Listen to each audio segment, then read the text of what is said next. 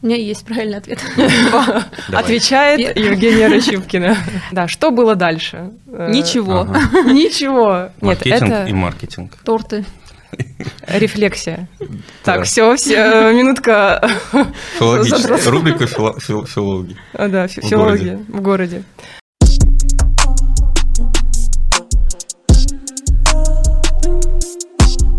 Рощупкина, это еще ладно. Была Да. Посухова, это хуже. А почему? Мне кажется... Косухина, потому что. А, ну Посохова. Косухин.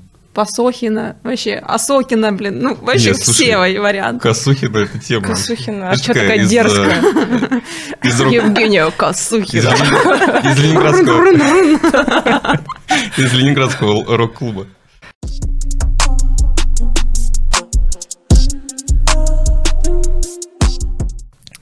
Всем привет. В эфире подкаст «Эксперта Патрону». Да, есть такое. Сегодня э, будет трудиться команда TeachBase, Виталий Пенигин, э, я, Оля Вражейкина. И мы пригласили э, потрясающую гостью сегодня к нам поговорить об обучении. Э, пригласили Женю Рощупкину, Ращупкину, не Косухину. Да, мы, кстати, надо было тебе, когда меня представляла, тоже сказать, э, Виталий Пенигин, первое «П» все через «И». Примерно Э, так, Хорошо. Э, В следующий раз именно так я тебя и представлю. да. И Оля Творожейкина у нас будет. Оль Творожейкина. Все нормально. Команда мечты, я бы сказал, Dream Team. Команда мечты. Да. Давайте немножко познакомимся с Женей. У меня есть краткое, э, ну как краткое? На два листа. На два листа э, Представление, всех представление регалий Жениных, да. все- всех регалий и заслуг, э, а потом мы поговорим в неформальном, э, в неформальной обстановке. Э, Женя, дизайнер образовательного опыта, руководитель школы методистов онлайн-университета Skillbox. А мне Рек- надо пальцы загибать? Реклама пошла, да, такая прям вот, э, радиоведущий. А это два уже назвала. Два. Так, окей, хорошо. Автор телеграм-канала о педагогическом дизайне и Learning Experience LX Notes. Мгм. Notes. Как лучше, Женя? Ноутс. Notes. LX Notes. Подкаста с экспертами сферы обучения LX Talks. Есть такое. Сейчас будет любимый пункт Виталия, основатель проекта для развития методистов. Ну-ка, как? Вспоминай. Не, ну я должен назвать, хорошо. Да. LXD Hero. Все, Да, верно. В этот раз справились, ребята. Можем, Ох уж эти- можем заканчивать. Мы, в принципе, только для этого и собрались, Ох уж эти Виталий... аббре- аббревиатуры. Преподаватель, ментор и консультант образовательных проектов. Вот про этот Так пункт есть. я еще буду уточнять. Я вот кое-что сейчас впервые услышал. Окей, мне будет интересно послушать. Ментор? Да, я этого не знал. Так Ну. и есть, да, так и есть. В последнее время я менторю нескольких ребят, которые либо методисты, либо создают свои образовательные проекты. И Главное, не дементор. Но это, надеюсь, что это не так, да. надеюсь, Но что это не была тоненькая э, шуточка. ну, учитывая льду название буквально. нашего подкаста, да, безусловно.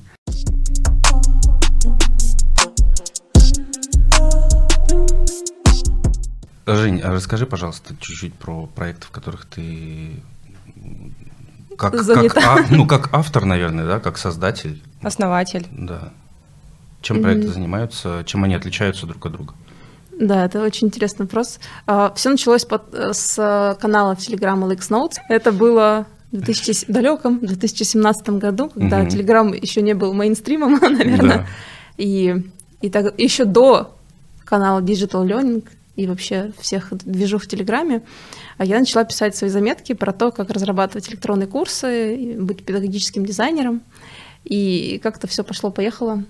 Через год примерно появился подкаст LX Talks, э, потому что я решила, что было бы классно с людьми поговорить и людей познакомить с сообществом, и сообщество познакомить с людьми. И тогда я встречалась с разными ребятами и э, экспертами, и предпринимателями в АТЭК, и разговаривала про то, кто они и что они классного делают. Даже я там успел Да, засветиться. вот. Я даже тоже. слушала этот подкаст. У меня было странно, что он на Ютубе выходит, потому что уже были тогда площадки, но они не были сильно развиты, не было там еще активно Яндекс музыки. Мгм. Вот был, по-моему, Apple подкаст, Казбокс уже был на тот момент. Но все равно слушалось приятно, хоть это был YouTube, я привыкла просто, что YouTube это видео. Да, я тоже, М. кстати, думал о том, что ну, типа странный выбор YouTube, если там нет видео. Ну вот это, кстати, странно, потому что подкаст выходил на SoundCloud Ага. и на всяких э, а, там Apple подкастах и А Яндекс находили- музыки и везде. А А? YouTube я просто туда сохранила, чтобы оно, ну и там тоже было. И, видимо, А я вот Но нашла... при этом там это стал нашли. основной, типа, канал для просмотра я не знаю. нет? А так вот, Мне если кажется, что нет. ты смотрела аналитику, где больше всего? А, если честно, я давно не смотрела, потому что примерно год я уже не записывала ни с кем подкасты. Интересно, это было, было очень классно поговорить, но когда ты и записываешь, и монтируешь, и все делаешь, Оля Да. понимает меня о чем. Ну, м, при этом на тот момент это был скорее такой пэт-проект или что-то такое, хобби мое, просто для того, чтобы... Мне потому что самой это было интересно и нужно.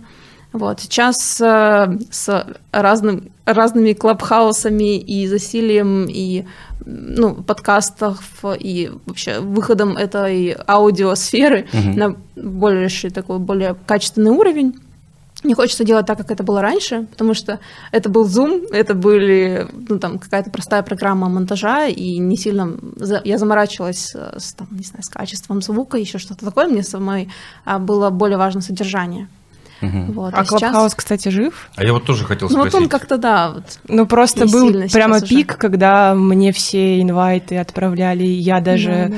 отправила парочку я, инвайтов. я вот, вот- вот- Я даже подписалась на тебя, а ты на меня не подписался. Вот, я даже не вот знал- живи теперь Я с даже не знал, что ты там есть. Я Нет, чуть не купила iPhone, чтобы вы знали. Ну нет, ну и- Вот Я- это, я вот разу- это пришлось просто мне мощно. устанавливать программу, которая была такая. Я ни разу туда не зашел. Вот Ну, я один раз была там, я даже участвовала в беседе про образование, и это единственный раз, когда я там была, если Ну, честно. Но мне знаешь, какая механика понравилась? Мне понравилась механика, которую я э, хочу все-таки попробовать. И вот скоро у нас будет мероприятие, на котором, ну, это будет вебинар, но мне интересно выцеплять из аудитории, из участников э, кого-то, кто может включить микрофон и вместе с нами поговорить в процессе. То есть вот эта механика мне в Клабхаусе понравилась. Но я Или ни разу просто не участвовал. замьютить кого-то, Ну да? ок. Типа, ты мне не нравишься, уходи. Нет, ну так не будем, конечно, делать. Сейчас в Телеграме это можно делать, на самом деле. А, Да, так вот, гораздо сейчас прям проще. идет в Digital Learning э, этот голосовой чат. Вот Ну да. до нашего Так старта, делать, э, собственно, там уже все это пошло. Да, есть такое.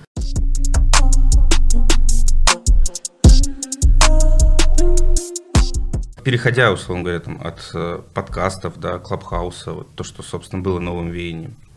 Что еще появилось на рынке такого, что ну, заменяет какие-то традиционные способы обучения?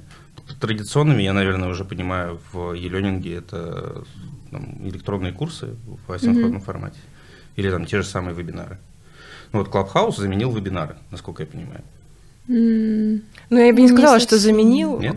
Он скорее Расширил. расширил, Мгм, да, возможности. Можно собраться, э, какой-то вопрос обсудить, не э, требующий, скажем, глубокого погружения. Ну, на мой взгляд, Мгм. вот если мы говорим про какие-нибудь блоки тематические, там, с инвестициями. Ну вот я в Клабхаусе это не хочу там обсуждать. Если я хочу погрузиться в эту тему, да, и научиться, например, инвестировать, мне нужно сесть, разобраться, мне нужно посмотреть. Вот если ты хочешь там, например, проработать какую-то, ну, не знаю, обиду какую-то, ты можешь просто прочитать статьи из серии «Как Ну, типа перестать обижаться на других, людей». Посмотреть, как у других. Да, это именно поделиться опытом своим, услышать, как с этим Мгм. справляются другие. И вот я говорю, поймать как- какую-то мысль, которая тебя наведет на дальнейшее рассуждение. А дальше ты уже пойдешь и будешь эту глубину прорабатывать, ну, там, хоть с психологом, хоть с книжками, хоть с какими-то еще тренингами. То есть для меня это скорее источник вот таких, ну, вбросов тематических, Мгм. которые я могу поймать в диалоге. Как я с друзьями вот встречаюсь, что-то могу узнать. Какой-то сериал классный они посоветуют или еще что-то. Ну, по тематике Мгм. более конкретный просто. Ага. Я бы здесь добавила еще, что кроме того, что ты просто понимаешь, ну, какой-то, например, новый предметную область, э, вообще начинаешь не чуть-чуть понимать, про что там, ты можешь э, в аудиоформате, там, в подкастах, в Клабхаусе э, слушать истории людей, там, кейсы какие-то, а как вы делали, а почему так. Ну, то есть что для статьи или там для курса, ну, не совсем бывает в тему. Мгм. А вот в таком диалоге, как мы сейчас с вами разговариваем там за чашкой воды, это ну как-то жив- живая беседа.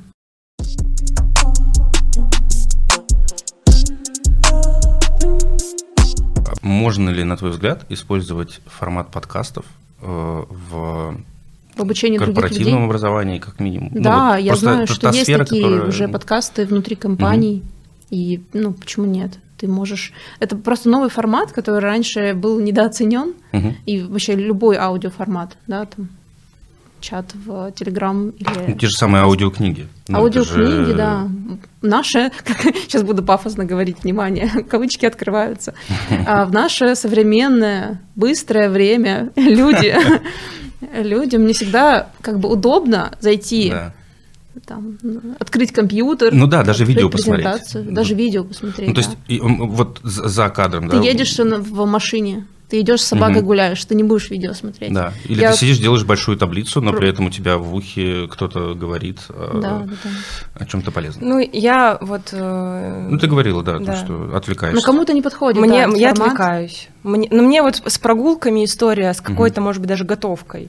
Э, То, что на автомате я делаю, мне вот тогда еще аудиоформат дополнительно к механической работе Мгм. подходит. И я слушаю и внутри себя дискутирую в этот момент. То есть у меня такой микрообразовательный, э, самообразовательный процесс В запускается. машине не могу слушать подкасты.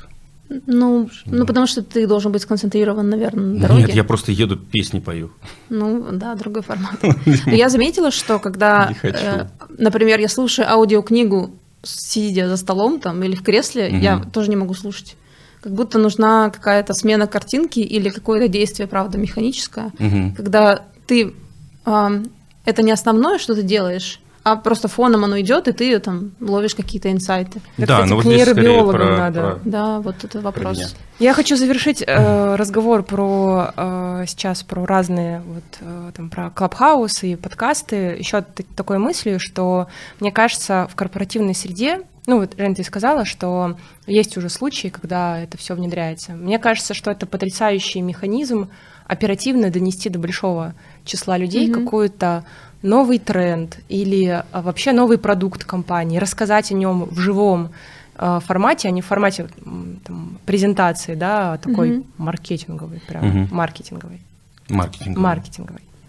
Да, хоть э, ударение правильно поставлю. просто. Одеть и надеть. Нет, Маркетинг это- и маркетинг. Торты. Рефлексия. Так, все, все, минутка, Филологическая. Запрос. Рубрика фило- фил- филологи. А, да, филология в городе.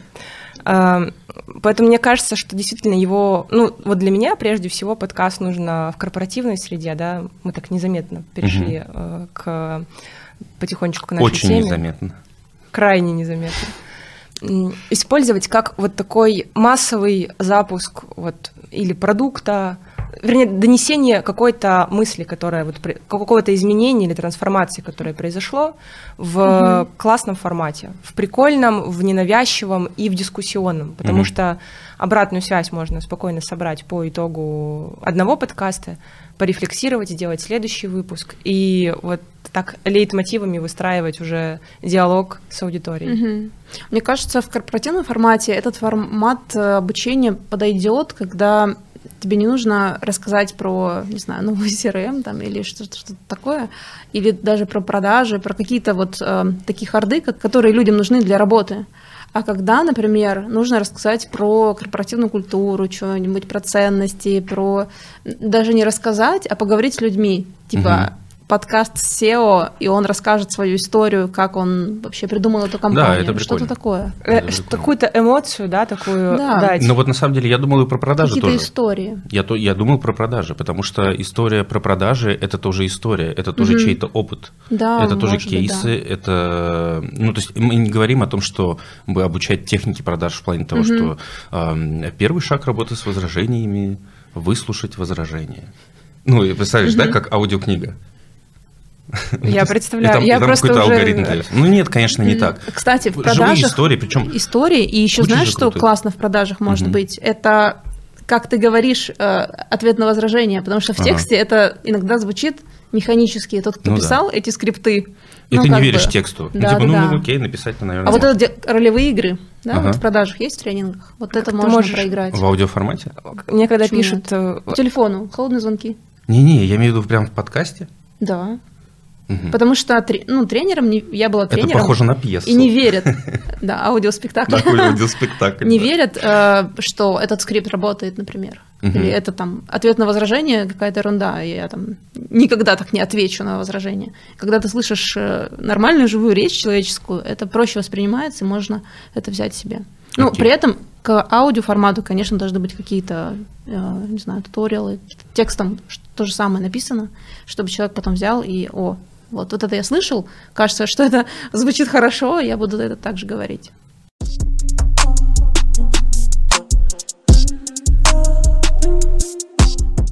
У нас есть, э, безусловно, некая программа, да, есть вопросы, которые мы хотели бы с тобой обсудить. Э, Связанные они, безусловно, с тем, в чем ты являешься экспертом, на наш взгляд. И, э, наверное, поговорить про разницу э, между корпоративным обучением, методами, да, там, Мгм. форматами, что вообще используется, и э, обучением физических лиц, когда ты работаешь в B2C. Мгм. А, потому что твой опыт именно такой. Мгм. И ты была в корпоративной среде, э, делала курсы для сотрудников, и на текущий момент ты в скиллбоксе. Э, Ну, на самом деле здесь... Вот, вот здесь, наверное, да, нужно, я чтобы уточню, ты да. сама сказала. А, В основном мой опыт э, из корпоративной среды и вот из корпоративного обучения. А, И на самом деле сейчас я тоже работаю в корпоративном обучении, хотя а, я руковожу школой методистов, и моя целевая аудитория – это методисты. То есть Мгм. это наша команда, там 50 плюс человек, а, методистов Skillbox. И которые делают программы для Программы вот B2C, да. B2C. Мгм. Но при этом, а, работая в образовательной компании, вот в Skillbox, я вижу, как э, это происходит, и, и понимаю, в чем разница в производстве, в работе с э, студентами.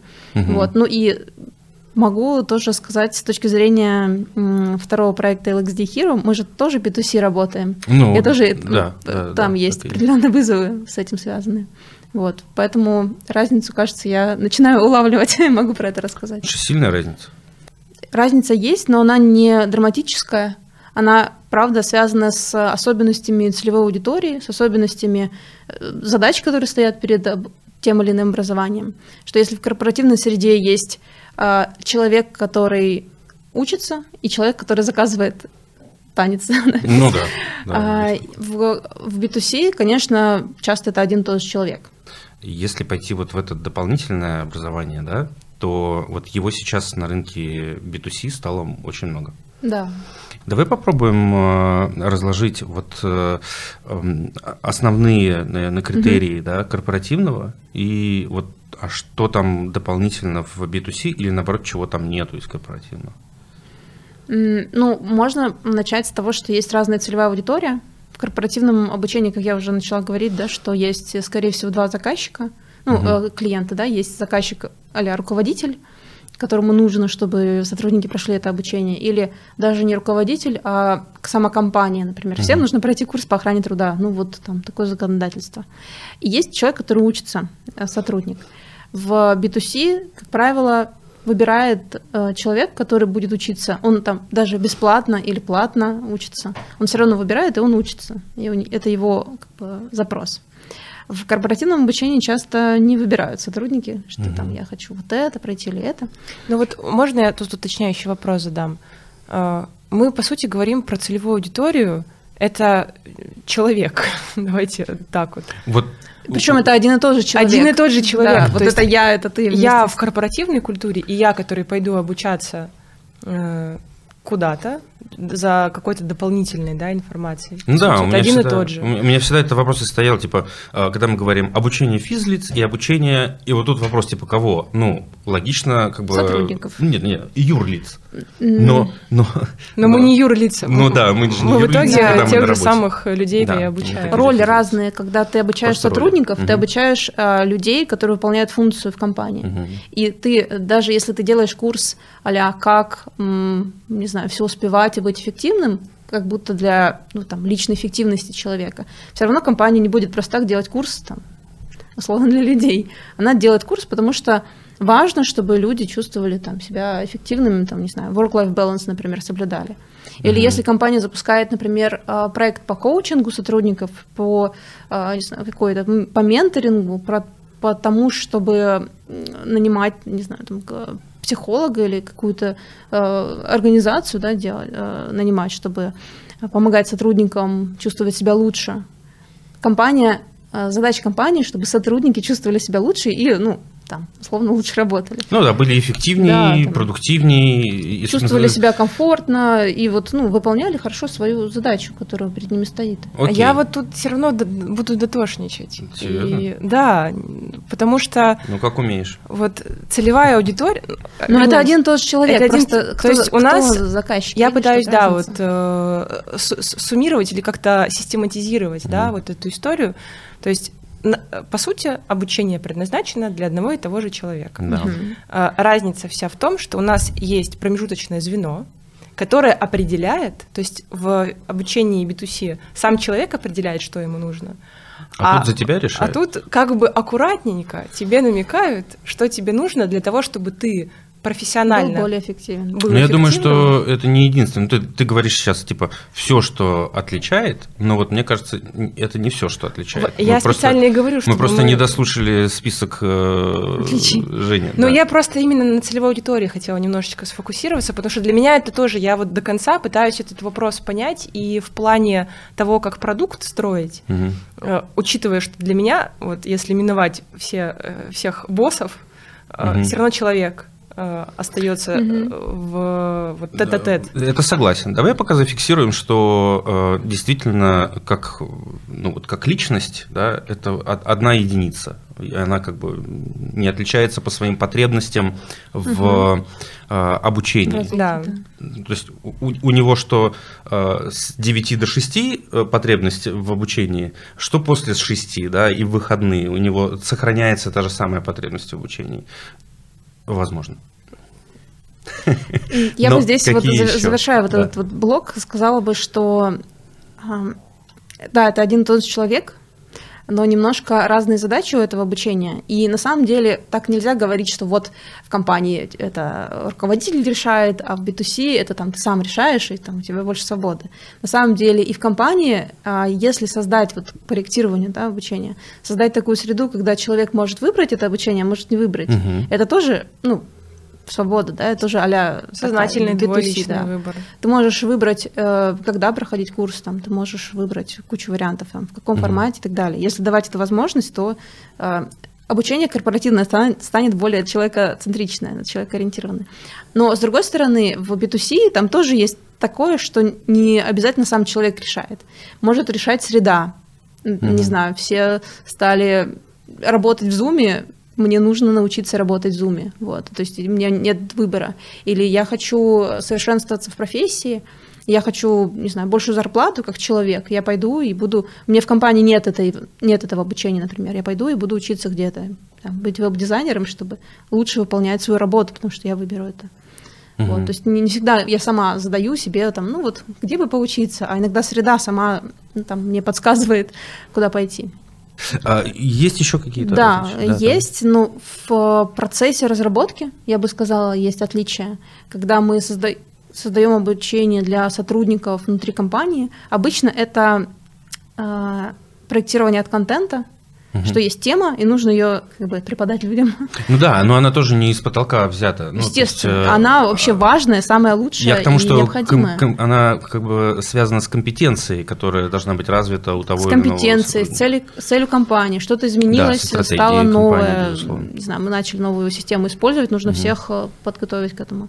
Да. Или э, руководители, например, у нас сейчас ситуация в команде, что команда растет, угу.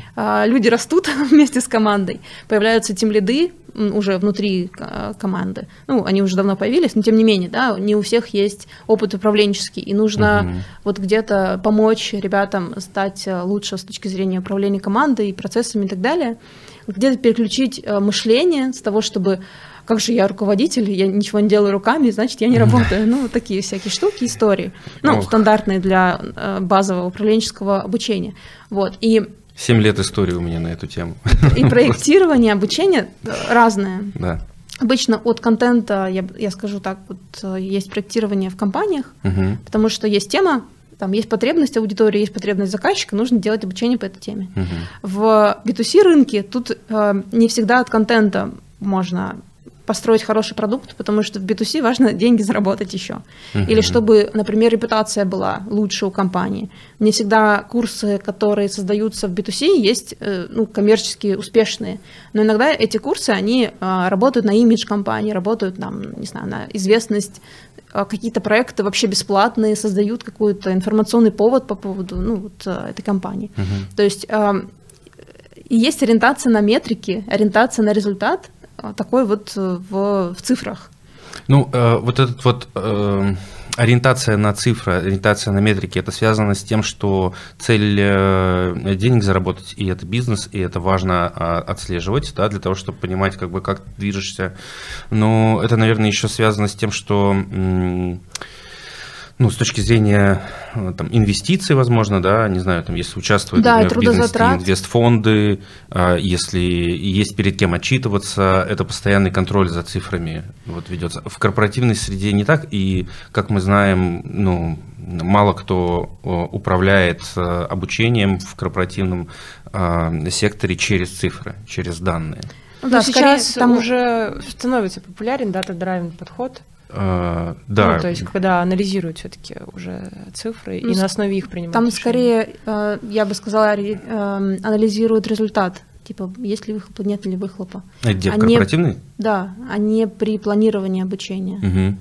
То есть сложно представить, это будет, будет классно, если будет так, что э, при создании курса в компании начнут с того, чтобы посчитать, а какой будет выхлоп от этого обучения и нужно ли трудозатраты направлять на этот э, проект. А в открытом рынке, в, ну, в таком, в коммерческом, скорее посмотрят на это. Будут э, больше внимания уделять исследованию, например, аудитории, потребностям. А это не- Больше внимания э, исследованию конкурентам, рынка. Мне всегда казалось, что это единственный э, критерий запуска проекта. Ну, ты молодец. Вот продуктовый подход, да, что называется? Нет, ну Когда правда. Ну, ты- то есть, если есть выхлоп, если я понимаю, что это востребованная тема, ну, как бы, ну, понятно, что ее надо запускать. Одно дело, что ты как эксперт понимаешь, кажется, что это востребовано. Мгм. А другое дело пойти, провести глубинное интервью, собрать людей, Да, провести отзывы. не, я именно про собрать. это, про то, что ты идешь к людям и понимаешь, что это востребовано среди Ну, людей. Не, не ты как эксперт решил, что это востребовано. Я Если бы я так решал, так С тобой не не все. совсем согласна, что на старте все можно померить.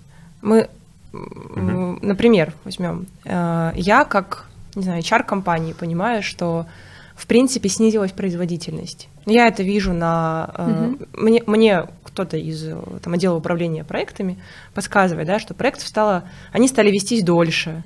Прям Ну, трудозатраты. есть значит, цифры, есть есть цифры, да. Мгм. Мы анализируем, что люди стали менее продуктивно работать.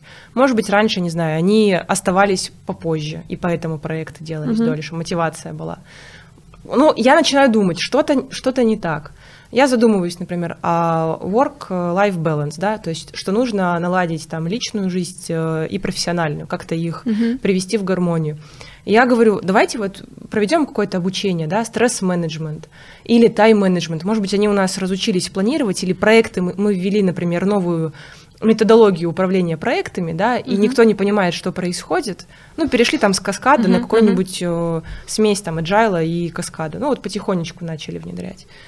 И надо людей немножечко привести вот в состояние гармонии. Стресс-менеджмент, тайм-менеджмент. Я не знаю, насколько он у, у нас, ну вот я как HR, не могу сказать, что у нас станет проектов, например, в два раза больше, или они станут работать в два раза продуктивнее. Как, как я это проанализирую? Ну, окей, это связано, наверное, только со софт-скилл- с софт-скиллами. У меня есть правильный ответ. Давай. Отвечает Евгения Рощупкина. А, Во-первых, когда Да. ты как HR видишь проблему, ну, например, в бизнесе, что новая система или проектов стало меньше, и какая-то история, и говоришь, а давайте сделаем курс по стресс-менеджменту или и по тайм-менеджменту и еще что-то. Это твоя гипотеза, что это сработает. И это нужно проверять. А, И так бы сделал человек, который бы запускал где-то в B2C м, ну, вот, про- проект. А, Но не вс- это первое. То есть это как бы твои предположения, что это сработает. А, и не факт, что сработает, и поэтому сложно посчитать. А второе, в корпоративной среде обычно курсы меньше, и они, ну, вот такие более компактные, потому что они более точечные. И тогда на самом деле нет смысла это все считать. То есть это как бы хорошая новость, что а, считать для меня не очень. Когда вот этот э, пресловутый продуктовый подход, угу. он не про то, что ты там обязательно идешь исследовать, обязательно считаешь ROI от твоего изменения, там тестируешь гипотезы, делаешь угу, пилотные угу. запуски, еще что-то такое, а это еще и про то, насколько трудозатраты на вот этот подсчет угу. необходимы, да, насколько это окупается. И в корпоративной среде часто нет.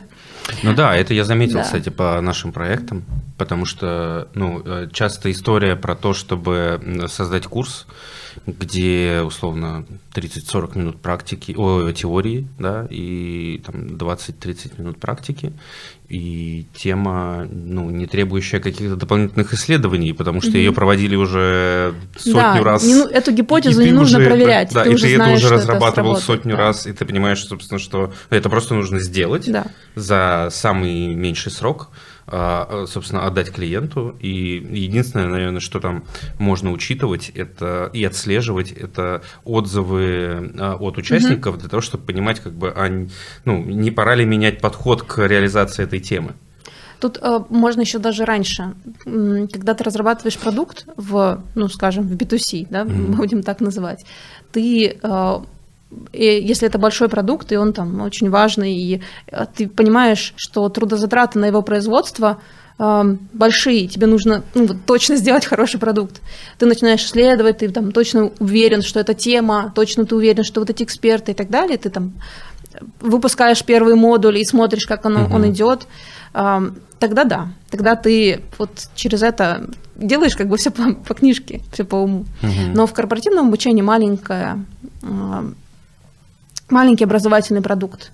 И ты, э, как эксперт, тебе не нужно проверять эти гипотезы, что это сработает. Ты уже знаешь, что это сработает, потому что ты там 10 раз так делал, это срабатывало. И тебе не нужно там несколько раз тестировать. И у меня мысль улетела, я сейчас ее вспомню. Угу. Что, ну, короче, что ты соизмеряешь.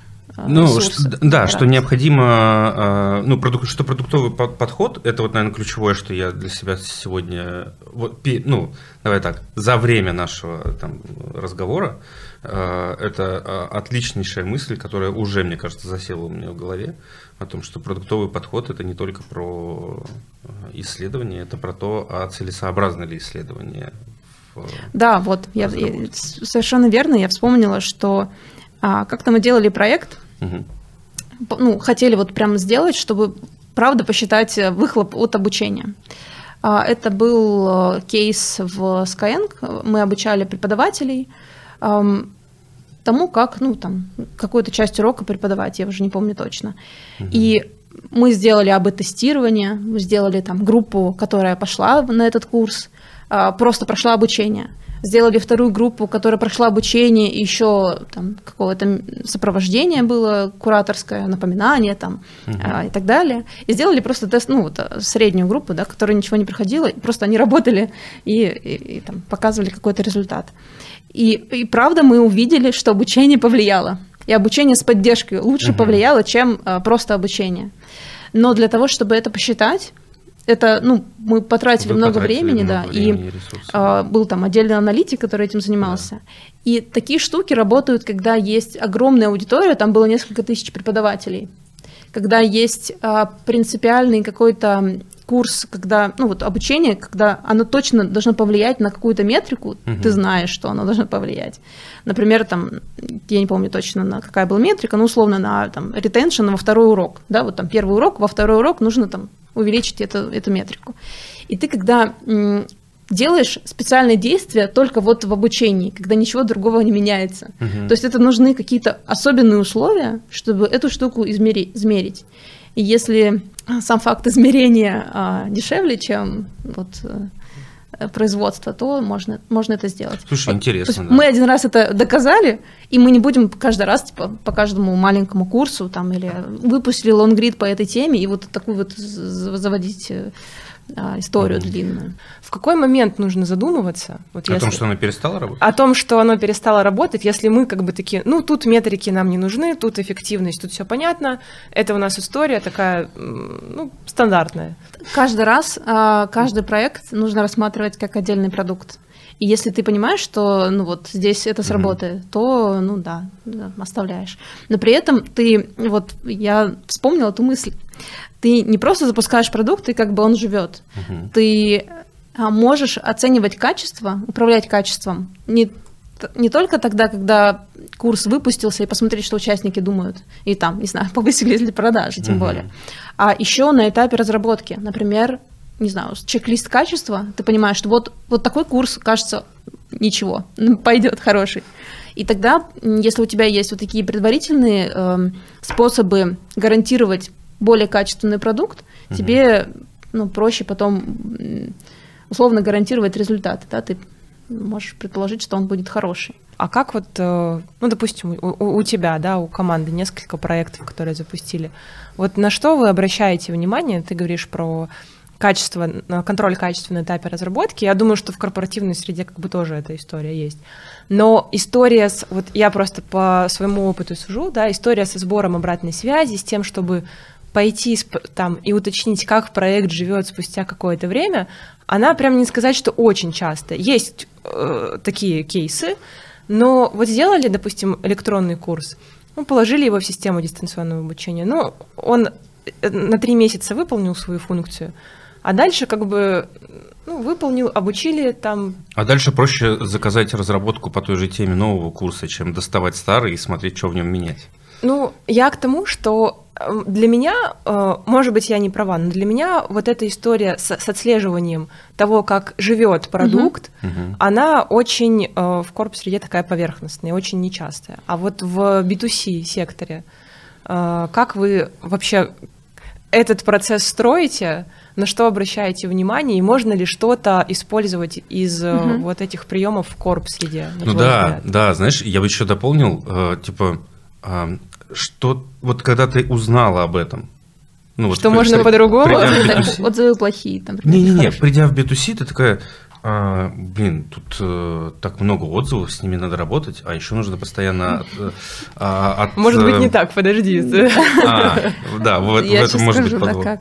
А, на самом деле, да. это уже делают и в корпоративной среде. Я делала это до B2C, до B2C-шные времена. Ага. Потому что как это происходит, как это, ну, не знаю, правильно или как из моего опыта. Когда ты выпускаешь курс, у него есть определенный срок годности, да, угу. ну вот, и хорошо, если заранее ты знаешь его. Например, курс по продукту, кажется, нужно обновлять там раз в три месяца, например максимум. Угу. Курс про историю компании, ну, наверное, там раз в год или там раз в полгода. То есть ты знаешь как бы срок годности, best before. А представляете, угу. вот писать на электронных курсах, типа годен до... Годен до... Употребить до... Часто можно писать, типа, актуален на такую-то дату. Если ага. очень часто меняется какая-то система, Ну да, это точно полезно. Так. Ну да, или время чтения 7 минут. Знаешь, ну это вот такая предварительное mm. ознакомление с тем, что это актуально, Атрибуты... и это занимает мало времени, да, иди изучай. А, ну, то есть идеальная ситуация такая, mm-hmm. вот по-разному в разных компаниях это реализовано, что а, когда ты выпускаешь курс, есть срок годности, ты пишешь типа ну, даже не для сотрудников, mm-hmm. да, ты для себя, у тебя есть табличка база данных, э, база знаний, база данных курсов, да. и ты пишешь, что вот обновить такого-то числа у тебя напоминалка там стоит.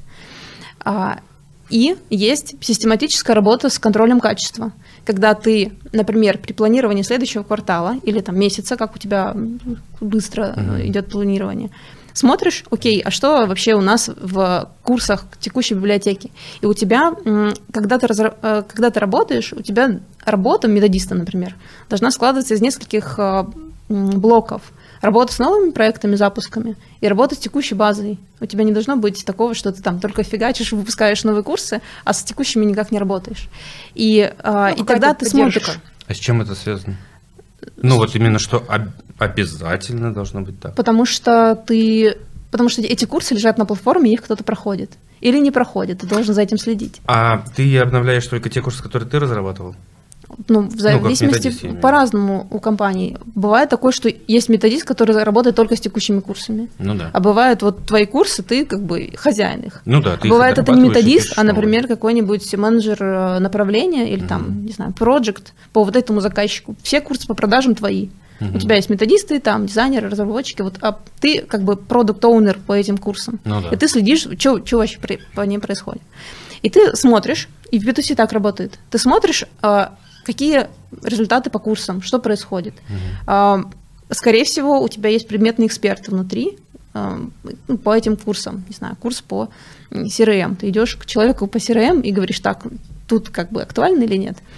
А, И ставишь себе задачи на ближайший квартал, что у тебя в работе вот такие-то новые проекты, вот такие-то проекты тебе нужно обновить, там, потому что изменилась информация, такие-то проекты ты можешь удалить на самом деле из базы, бывает такое, А, ну, что ты ну, просто закрываешь, потому ну, что не курс не актуален. актуален, он э, там, не- его никто не проходит, зачем он нужен?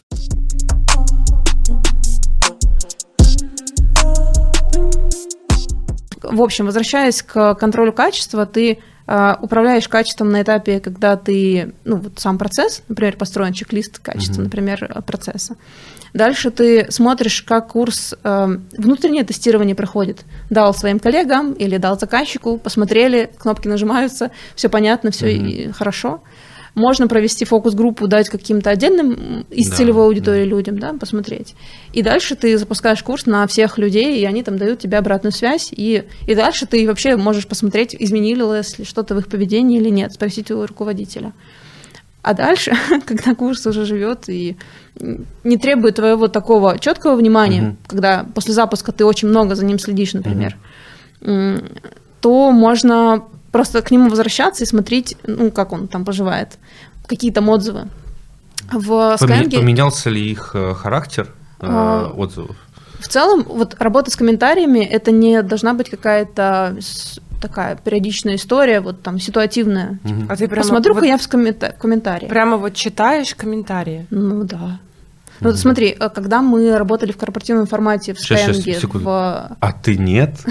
Я, ну, я, у меня же есть это не, не, не закрытый гештальт. Я э, проходила когда курсы, при- работая в, корпоративной. э, Да. Ну, я помню эту историю. Я проходила, да, расскажи. курсы. Я писала отзывы. Мне приходило, потому что уведомление, что Мгм. оставьте отзыв. Я абсолютно честно Призыв действию. Отличная возможность повлиять на продукт. Да. Ребята, сейчас будет отзыв, готовьтесь. Ну, я находила Там все опечатки. по полкам. Я находила вопросы, которые мне интерактивы. Ну, вы представляете, что как бы для человека, который в корпоративной э, сфере, ну, работал, в общем, в Еленинге там э, 4 года, приходит, э, смотрит курс, где интерактив такой, что тебя либо укачает, ну, то есть тебе мышкой просто надо во все стороны водить, и альтернатив сделать это нет. Ну, а там еще Мгм. такие плашки для перемещения, что э, ну, в общем, не знаю, что происходило с человеком, с дизайнером, который в этот момент Креатив кре- происходил. С ним, да, вот. э, э, Не, я это очень просто называю. У нас был эксперимент. Ну, у него был конкретный эксперимент. Прям вот он э, решил против всех э, норм пойти. Прям э, во всех направлениях, и в цветовом, и в формы. Суть в том, что я, естественно, об этом сказала, что Мгм. с точки зрения вот, меня, как человека, которому нужно пройти этот курс для того, чтобы завершить там процесс адаптации, это вызывает раздражение. Мгм. Вот, я Ставлю вам кол. Одну звездочку. я разозлилась. Кстати, оценить курс не было возможности. Там просто приходила форма отзыва. Ну, она позволяла, она мне давала больше возможностей, чем звездочки. Ни Ну, на а- один, ни на один, да, что было дальше? Э, Ничего. Ага. Ничего. То есть для меня, я, я понимаю, что там большой стоит за этим, э, за всем... э, Ну, отдел. Отдел, да, есть который... люди. Вклад... Я уверена, что они вкладываются в создание продукта и- Мгм. и, когда сами делают, когда отдают Мгм. подрядчику. Но поработайте с отзывами. Я тоже постаралась. Ну, Тут два слушай, направления. Мне было обидно, что, Да. во-первых, я прошла этот курс, пришлось. А во-вторых, что дальше люди будут... э, Мгм. там же небольшие изменения. В принципе, Вопрос одного-двух дней, чтобы все это поправить и улучшить продукт. Сделать другим-то приятно. Я Ну, могу вот объяснить, почему почему- так могло, могло произойти. Да, вот э, это интересно, и, конечно же, хочется узнать. Потому что мы, мы, ну, как в B2C, потому что сейчас говорили все про корпоративное. Вот да, я поэтому, у изменение. меня и был вопрос, как, вот неужели прямо читают Да-да-да. отзывы, комментируют, и как с этим работают Смотри, инструменты? Отзывы — это же большая, ну, это big data практически. Это очень много текста, э, качественная обратная связь. Мгм. Когда ты получаешь обратную связь по курсу, скорее всего, там есть, ну вот, видимо, у тебя не было в этом опыте звездочек и там цифр, но, скорее всего, есть какая-то оценка для начала, там, типа, 4,5 из 5. Ага, а средняя. звездочки, цифры ты имеешь в виду что? Ну, оценка, оцени курс, Ну, типа, оцени А, блог. оцени от Четыре одного звезд- до Как пяти. ты, Да, да. например, в магазине оцениваешь товар? Или Ага. в такси, например. Работа с комментариями. Да. Да. Очень много комментариев. Даже если это корпоративный курс, и там, не знаю, 2000 человек всего в компании, и про- прошло курс 100 человек, и кто-нибудь написал комментарии, 15 комментариев. Это все равно много комментариев. И работа с комментариями происходит следующим образом, что мы не смотрим так, Оля оставила нам комментарий, так приятно, пойду посмотрю и пойду я исправлю. Это твой пост кто-то прокомментировал, да, одинокий. И пойду я исправлю-ка этот курс, потому что, блин, как, же тут запятой не стоит, например, да? Ну, я утрирую, но тем не менее. Мы работаем с большим количеством информации. Первое, на что нужно смотреть, это на цифры. Ну, типа, три с половиной – это плохая оценка, надо пойти срочно и посмотреть, что там с курсом происходит. И так происходит в B2C, и так мы делали, на самом деле, в корпоративном формате, когда а, из Stitchbase Мгм. собирали в Мгм. Excel-табличку наши все комментарии и смотрели, по каким курсам нам нужно посмотреть на комментарии, а по каким курсам нам не нужно посмотреть, потому что все пятерки стоят. И э, все комментарии тегались определенным образом, что, например, это относится к контенту, а это баг э, технический, там красным сразу подсвечивается, нужно исправлять. Кнопка не работает, блин, это важно исправить срочно. Или там просто мне непонятно, ну, бывают такие комментарии, непонятно, что исправлять, или там мне сложно. И поэтому сначала мы смотрим на оценки, на ну, цифры, потом мы смотрим на содержание, на Мгм. качественный комментарий, и потом и потом мы думаем, что мы с этим сделаем. Если один человек, который написал все фигня, переделывай, скорее всего, э, этот комментарий не будет приоритетным. Сори. Нет, И он, и он Нет. уйдет, знаешь, вниз бэклога Ну доработок. да, но это как и когда с человек, продуктбордом. Ну, да, и, сути. и когда этот человек посмотрит на этот курс, Мгм. Типа через два месяца, когда он будет планировать свою нагрузку на следующий месяц, и посмотрит, окей, там по этому курсу нужно внести правки, он внесет эти правки в плановом режиме. Он не будет э, постоянно вот так вот в, В моменте отсве- Мгм. отслеживать. Только если это не там на бат, что этот курс не работает, и обычно такие баги определяются на этапе тестирования в самом начале, когда курс еще не запущен. Хорошо бы, если так было, да, в компании. Почему в корпоративной Запя- среде это запятые. не- не так распространено? Времени нет. И Время? Ну, исключительно время. Ну, в плане время и люди, да? То есть, ну, вот два, два Да, потому фактора. что давайте вспомним, кто работает, сколько человек работает при разработке курса. Там может быть один, Я не знаю, зачем я это может спросил, быть я знаю несколько, ответ. может быть, может быть, он не только разрабатывает курсы, но еще онбординг тренинг ведет, например, Да. и, И участвует в других. Ну, HR-процессах компании. То есть это, ну, вот, это большая работа. И когда компания, и там, корпоративный университет выходит на уровень, когда нужно управлять качеством продуктов, а не просто закрывать задачи, которые нужно закрыть этим обучением. Потому что иногда просто, ну, вот, достаточно отправить инструкцию по почте, и это будет тоже обучение, это Мгм. будет решать задачу. Когда компания а, делает курсы, отслеживает результативность, работает с комментариями, Мгм. это, ну, вот не все так делают, очень хороший Мгм. уровень какой-то. А Это ближе к такому подходу, продуктов- продуктовому подходу B2C.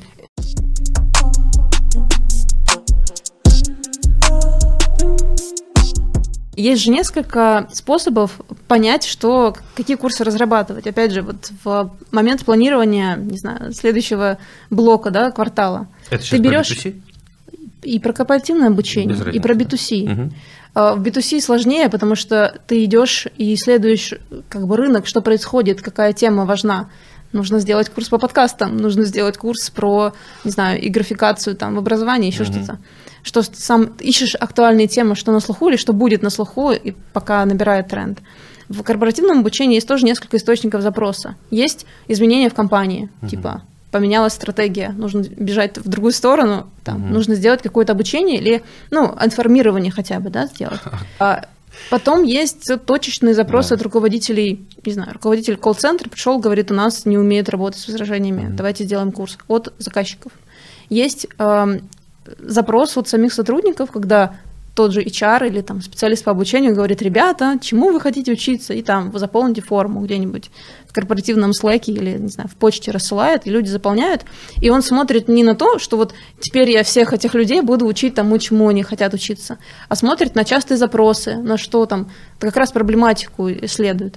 Угу. Вот, и может быть, э, источником запроса также какие-то внешние тренды, внешние ситуации – не знаю, все перешли на удаленку, кажется, нужны какие-то, нужна поддержка сотрудников в этой теме и так далее. То есть э, не обязательно это не взаимоисключающие вещи, что типа либо руководитель решает, либо мы у людей спросим. Это нужно все, все делать. Но, Но это, это про разнообразие Надо инструментов, делать. на которые нужно смотреть и расширять их. Э, сбор, э, да, сбор запросов. С, каждым годом. То есть нельзя уже сейчас по одной модели жить. Допустим, она даже хорошо себя зарекомендовала.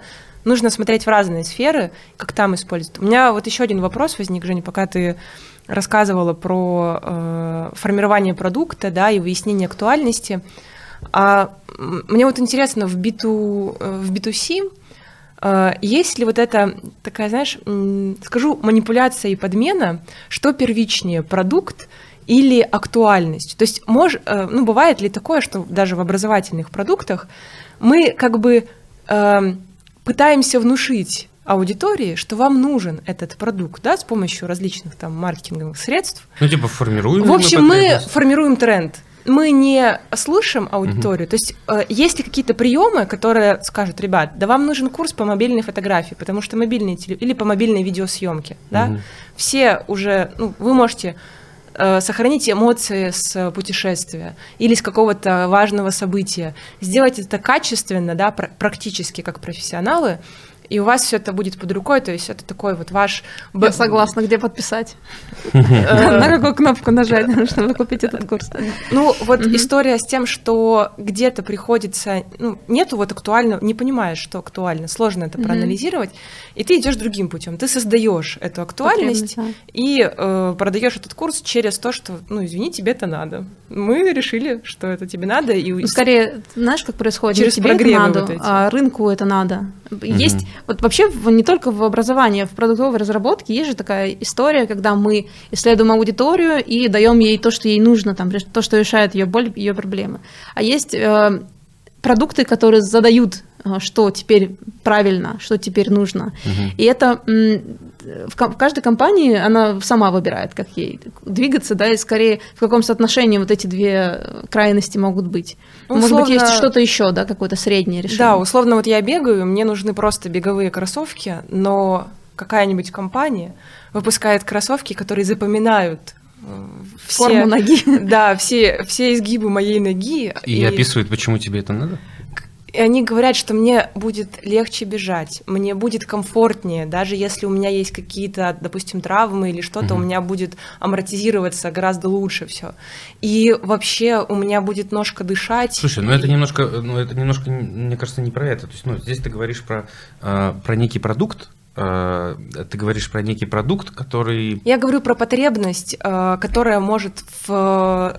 быть неосознанной. Ну, да. один без перламутровых пуговиц, а другой с перламутровыми. Но это тот же самый продукт. У него основная функция это остается. Смотри, я хотела узнать, э, есть ли вот эта история в B2C угу. да, рынке, когда мы образовательный продукт продаем да, и продвигаем через формирование потребности, а не через то, что mm-hmm. мы слышим потребность целевой аудитории.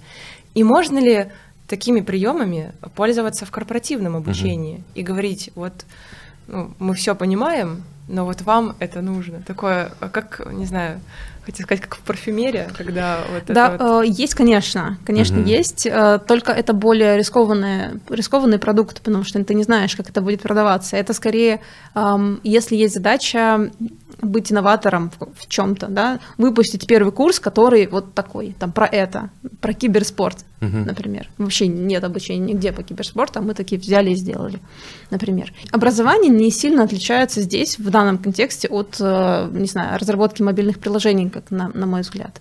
Потому что есть вещи, которые мы идем за, за запросом рынка, а есть вещи, которые мы формируем. Но просто эти вещи, они обычно какие-то революционные или, не знаю, очень слабо прогнозируемые, и на них полагаться только на них нельзя, конечно. Ну вот у тебя должна быть уже такая, как у Apple, э, репутация, что ты так делаешь всегда. Mm-hmm. И любую Uh, извините, хрень, любой продукт, который сделает Apple, все таки а, так, кажется, что это новый тренд, надо делать только так, да, или там, не знаю, какой-то uh-huh. экран или еще что-то такое.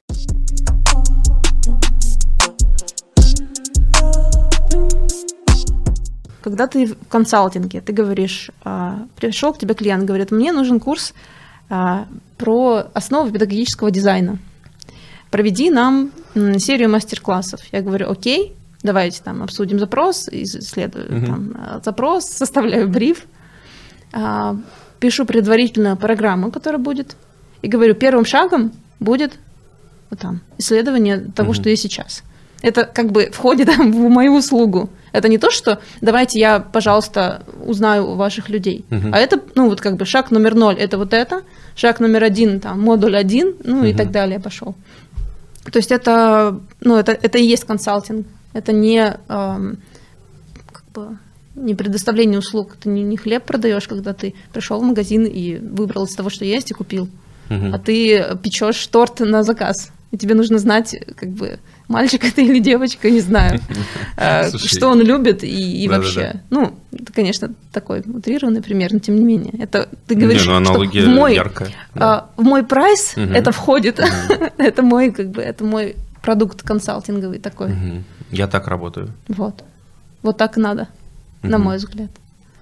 Просто у меня началось в голове развертывание этого угу. сравнения, что мне нужно понимать, для какого события этот э, торт. Знаешь, какой хороший вопрос я задаю? Почему вам нужно обучение именно сейчас? Почему вы решили, что вам нужно обучение именно сейчас? И это очень хороший вопрос, который, во-первых, открывает запрос, вообще чей запрос был. Угу. Потому что на этот вопрос отвечают по-разному. Либо у нас изменения в компании, нам нужно, чтобы люди научились. Угу. Или все перешли в онлайн, типа, ну, среда так сложилась, да, да, рынок там. Надо обязательно, чтобы они узнали, как в онлайне проводить обучение, потому что до этого был все время офлайн. Либо вот там последний ответ на этот вопрос меня очень порадовал. Он прям дал мне много энергии. Когда заказчик сказал, что обучение нужно именно сейчас, потому что мы собрали потребность с людей, и они назвали эту тему. И мы решили сделать э, это обучение для них. Вот, есть же такие есть люди. Есть такие, да, да. Видите, я не одна. Не всегда такое бывает. Осознанность, да. она существует. Да, да. Ну, поэтому Женя говорит, я тоже порадовалась. И поэтому, когда я сказала, что давайте мы, да. мы сейчас определили программу, а давайте мы теперь первым шагом посмотрим, что есть у людей, там, с чем они работают, угу. то как бы вопросов не было. Потому что, ну да, для того, чтобы кейсы составить, для того, чтобы там, не знаю, примеры приводить. Мне кажется, можно уже топ вопросов сформировать, на которые заказчики обычно не отвечают. Я просто вспоминаю, как, э, например, брифы мне приходили, угу. ну, э, заполненные.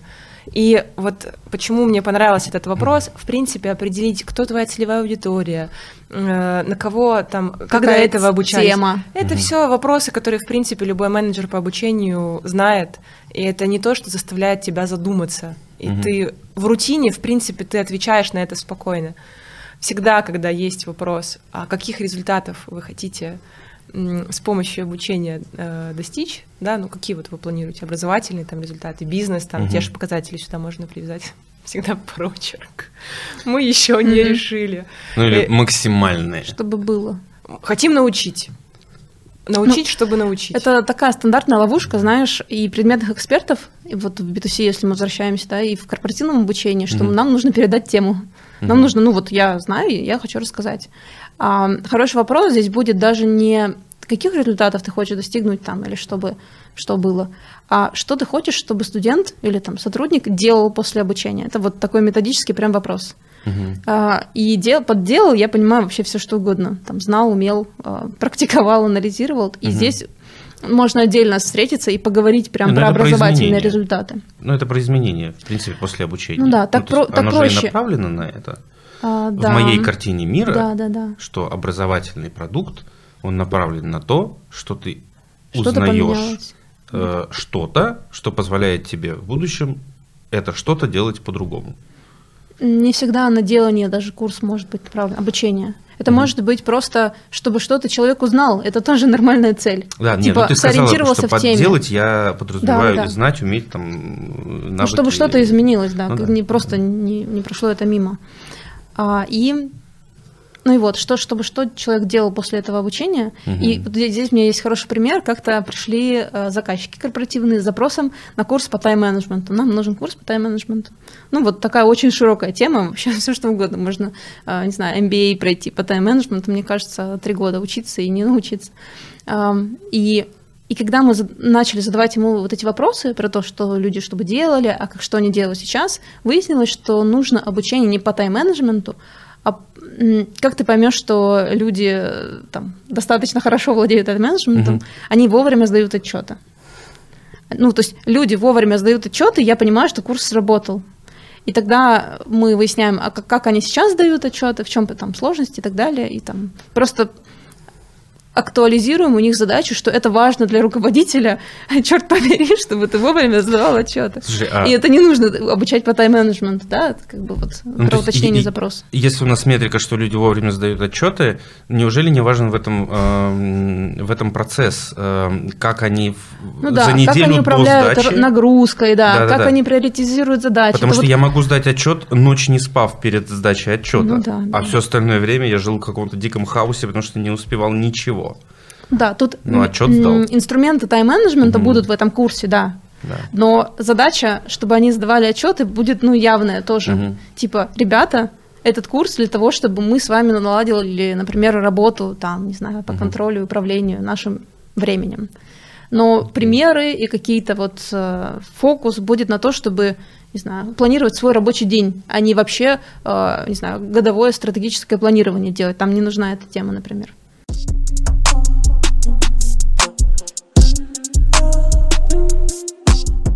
Я предлагаю подвести, да, после такого плотного обсуждения некоторый итог, как э, взаимодействуют да, сферы B2C и B2B в, в создании образовательных продуктов. Mm-hmm. И вот как мы можем э, какие-то уже наработанные практики да, из B2C, э, какие вот, Женя, ты посоветуешь э, на что обращать внимание э, в B2B секторе, да, и взять какие-то бенчмарки, может быть, из B2C uh-huh. и их уже тиражировать в корпоративном обучении. Uh-huh.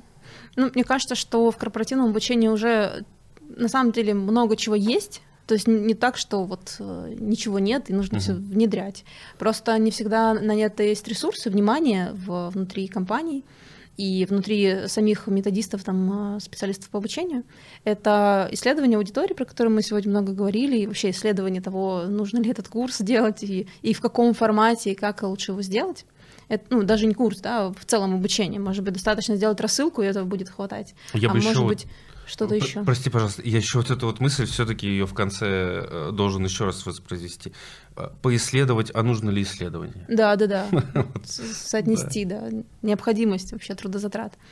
А второе это в B2C, мы про это не говорили, но мне кажется важным тоже упомянуть, что очень много внимания на работу с клиентом, да, uh-huh. вот такая клиентоцентричность, студентоцентричность, чтобы люди трудоустроились, чтобы они там чувствовали себя хорошо и там пошли на второй урок после uh-huh. первого и так далее.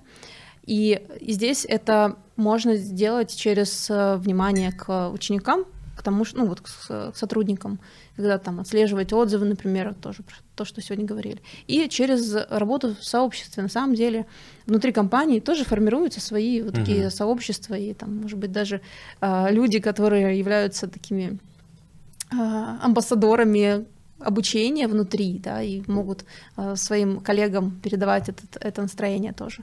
Э, и и, ну и в целом вот э, так пресловутый продуктовый подход измерять как можно больше того, что можно измерять, и, и э, смотреть на разработку обучения не как на передачу контента, uh-huh. типа вот есть тема, нужно передать, там всех научить, а на э, изменения какие-то, которые нам нужно внести в, в работу, в, там, mindset людей. Но мы тоже поговорили про то, что измерять надо с умом. Да, То есть да. Не, не измерить ради того, чтобы измерить. Да, тут же влияет же и то, какие вопросы ты задашь, э, если ты, условно говоря, опросники, да, там делаешь, или какие-то анкеты составляешь. Вот.